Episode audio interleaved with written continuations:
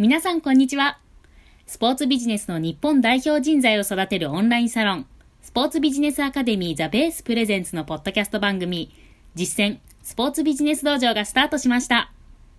この番組では、スポーツビジネス界で奮闘する若手ビジネスパーソンが、スポーツビジネスアカデミー代表理事の荒木茂雄さんに、等身大の苦悩や葛藤、アイディアをぶつけ成長していくストーリーをお届けします。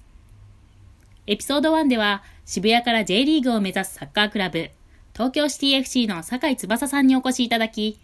J8 のカテゴリーでどう稼ぐか、リアルな現場経験をもとに壁打ちしました。それでは第4話目もお楽しみください。ちょっと思っていたところなので、意見お伺いしたいなと思ってたんですけど、よくその、まあ、スポーツビジネスの話をする中で、結構その谷町的なスポンサーシップは結構、うん、あの、良くないというか、まあ、これからの時代にそぐわない。で、っていう結構話、まあ、スポンサーシップからパートナーシップへみたいな話が結構あったりするのかなというふうに思うんですけど、まあ、先ほど、最初ちょっとお話しした通り、実際のところまあ、僕らの中だと結構まあ、谷町的なスポンサーシップが実際のところ一番多いですし、あとは、まあ、その、その先じゃあどれだけ続くかみたいなところを考えたときに、結構その、谷町的な形だと、その、まあ、ある意味、ドライな人間関係、えー、で、そのビジネス、ある、あるあく、あくまでそのビジネスとして、あの、お付き合い、お付き合いをしているので、えっと、スポンサードしていますっていう形というよりは、あの、かなりベッドな人間関係で、例えばその、去年スポンサードしていただいた企業さんで、本当に、なんか例えば、別にサッカーのこと全然わかんないけど、なんかその、高井くんがすごい、こう、なんか人間的にすごい好きだからスポンサードするよみたいな感じでおっしゃっていただいて、スポンサードしていただいたりとか、っていうところもあったりして、で、こういう会社であればあるほど、逆に、まあ、本当に潰れるか潰れないかぐらいでない限り、こう、スポンサーを離れる、まあ僕らが、あとはその、なんだろう、期待にを裏切るようなことをしたりとかしない限り、なかなか逆に離れることもすごく少ないのかなというふうに思っていて、えっと、なんだろう、必ずしも悪いところだけではないのかなというふうに思っていて、うん。その点について、こう、荒木さんの、こう、お考えみたいなところがあったら、ぜひ、ちょっとお伺いしたいなと思ってます。うん。あの、正直、今の、今のそのね、J8 の形で、はい、まあ、谷町っていう表現っていうか言葉の定義がね、ねあるかもしれないけど、はい、うん、谷町的なスポンサーシップ以外が以外のスポンサーシップが取れる方がすげえなって思うぐらい、はい、あの絶対大待ちっていうか 今さっきね、あの、ユミジクも言ってた、その、渋谷から J リーグをっていう理念に賛同して応援してくれてる人たちって、もう全員谷町じゃない、そういう意味では。はい。言い方変えればね。うん。だって特にそういう何かの、それ以外の、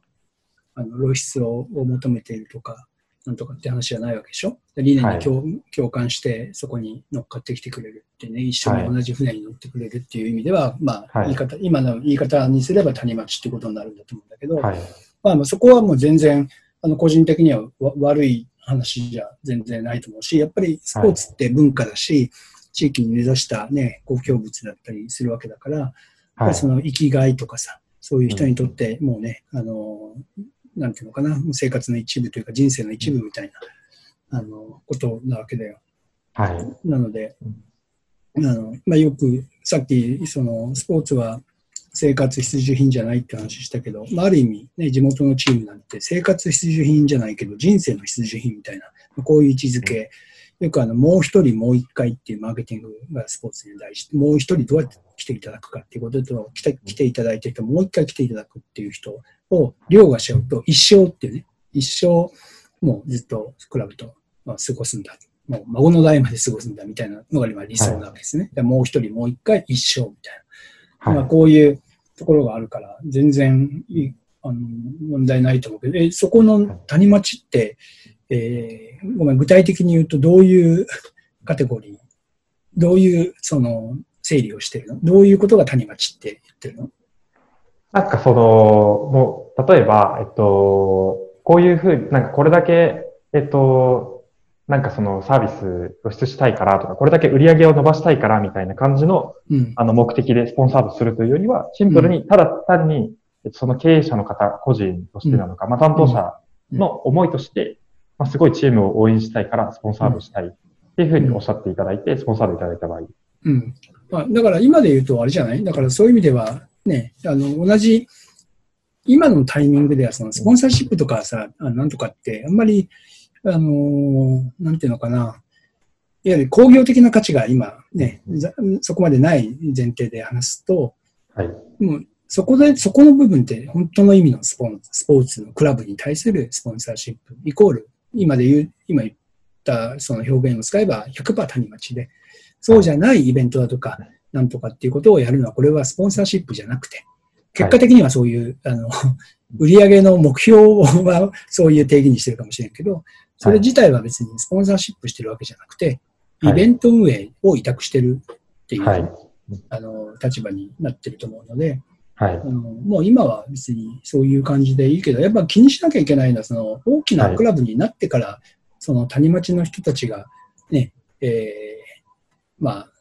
なんていうのかな、特にサッカークラブとかだとね、はい、えー、もう本当にその功罪があって、俺のクラブだって言って、どんどん土足で入ってくるような、はいはいはい。うん、そういう関係値とかね、そういうのが多分良くないんだと思うね。はい。うん、だからそこの線引きはね、あれだよね。まあ、特にアーティストなんかって結構ほら、その、ね、ライブハウスで。ファンがすごい。ね、それが、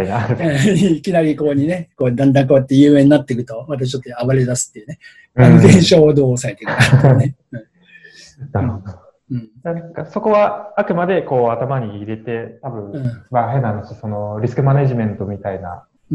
形でこう頭に入れつつ、うん、まあでも必ずしも別に悪であるわけではないし、うん、まあその、それが別に間違ってるっていうわけでもないっていう。ですよね。まあももちろんもちろん。だからまあそのやり方として、その、ね、よく、まあビッグクラブなんかもそうだけど、講演会っていう形でよくそういう、あの、はい、じゃない？あれもある種の谷町的なところなんだけど、はい、1対1でするのか、1対そういうあの N みたいな形でやるのかによって違うと思うんだけど、はい、うん。まあ、あの、最初のうちはなかなか講演会っていうのは難しいかもしれんけど、うん、あの1対1になるんであれば、そこの、まあ、なんだろうな、まあ、最低限クラブとしてできること。まあ、よく、あの、俺は思うのは、その、同じ船に乗る人たちなのよ。そういう谷町的なスポンサーの人たちっていうのは、はい、チームと同じ船に乗るんだけど、はい、フロアが違うっていうか、まあ、そこの、はい、つまり同じ船なんだけど、住んでるフロアが違うので、はい、そこの一緒の船に乗ってる感はあるんだけど、そこのしっかりとしたあの距離感っていう、適正な距離感をこうやって保ちながら並走していくっていう感じがすごく大事で、でこれはもう完全一言で言うと、クラブの、クラブ側のそのマネジメントの、ま意思とか、はい、えー、まあ、管理の問題尽きるんだよね。なので、うん、もうちゃんと、まあ、なんだろうな、その分かりやすい言葉で言うと、ノノーと言える関係じゃないけど、なんかそういう関係でしっかり応援してもらうっていうところも、まあ、あの、マネジメントの腕の見せ所っていう感じじゃないのかな。はい、だからそういう意味では、あの、酒井君のことが、あの、気に入ったから金出すよっていうのは結構危険な香りがするけどな。はい。なるほど。そういうことですね。うん。もうノーと言、はい、ノーと言えないような、このね、矢を食らってるような感じがしたけど。うん。うん、確かに確かに、うん。すごい。でもちょっと頭の中がすっきりしたので、すごい。うんありがとうございます。いや、でも全然いいんじゃないの？そういうファンはね、あの、まあまあ、